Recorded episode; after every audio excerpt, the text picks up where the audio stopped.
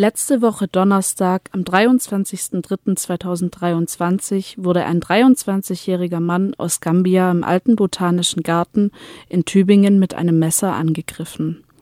Augenzeuginnen zufolge gab es davor einen handfesten Streit. Der Täter ergriff die Flucht Richtung Innenstadt. Passantinnen leisteten erste Hilfe. Wenig später erlag Basiru Jallo seiner Stichverletzung im Krankenhaus. Helikopter kreisten über Tübingen.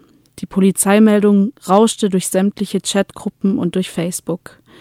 Neben dem blanken Entsetzen über diese Tat mischte sich relativ schnell die Sorge unter, für welche rechte politische Schmutzkampagne diese Tat instrumentalisiert werden könnte.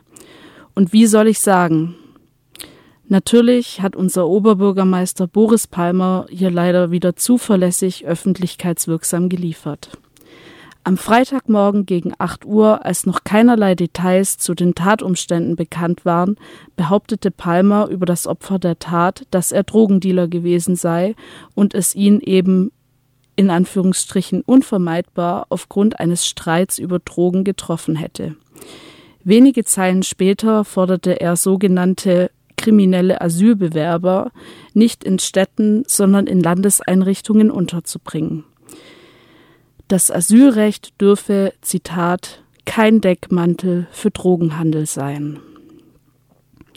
Halbgare Beileidsbekundungen und Verweise auf Fallstatistiken des staatlichen Repressionsorgans Polizei wechselten sich mit Inhaltsbezügen zu seiner ersten rechtspopulistischen Buchveröffentlichung mit dem Titel Wir können nicht allen helfen.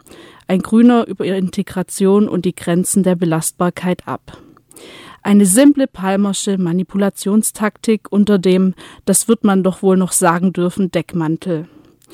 Weiterhin stellte Palmer Behauptungen zum, Umf zum Umfang von Strafverfahren des Getöteten in den Raum und forderte eine Videoüberwachung des Botas sowie mehr Polizeipräsenz. Alles in mehrere Facebook-Meldungen und Interviews innerhalb weniger Stunden nach der Tat verpackt. Mehr Überwachung, mehr Polizeipräsenz und mehr Repression für Geflüchtete wegen einem angeblichen Streit um Drogen. Hier werden ganz klar mit staatlich selbstgemachten Problemen aufgrund einer menschenverachtenden Asylpolitik Ängste geschürt.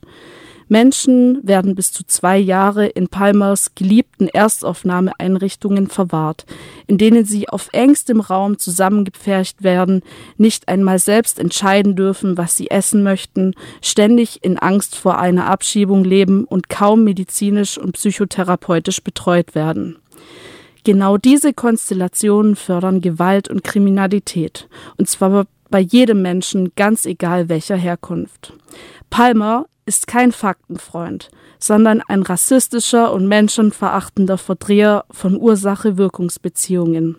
All dies mit dem Ziel, sich als Person und seine rechte Propaganda in den medialen, in den in den medialen Vordergrund zu rücken. Seine Ausfälle der letzten Tage sind ein weiterer verheerender Beitrag auf Kosten des gesellschaftlichen und politischen Klimas, welches sich ohnehin immer weiter nach rechts verschiebt. Basiru Jallo, von seinen Freundinnen auch B-Boy oder B genannt, kam vor circa acht Jahren als minderjähriger unbegleiteter Geflüchteter nach Deutschland. Hier in Tübingen lebte er in einer Pflegefamilie und hatte viele Freunde, Freundinnen und Bekannte.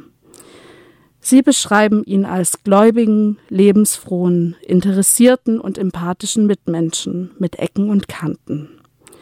Vor einem halben Jahr wurde er Vater. Nun ist er tot, erstochen von einem weißen Menschen. Er hinterlässt eine große Lücke. Im Namen der gesamten Redaktion von Resonanz Kontrasens sprechen wir gegenüber Bies Familie, Freundinnen und Freunden unser aufrichtiges Beileid aus und sind nach wie vor bestürzt über diese schreckliche Tat. Unsere Solidarität gilt allen Betroffenen von rassistischer Gewalt und anderer Form von Unterdrückung, Gewalt und Diskriminierung.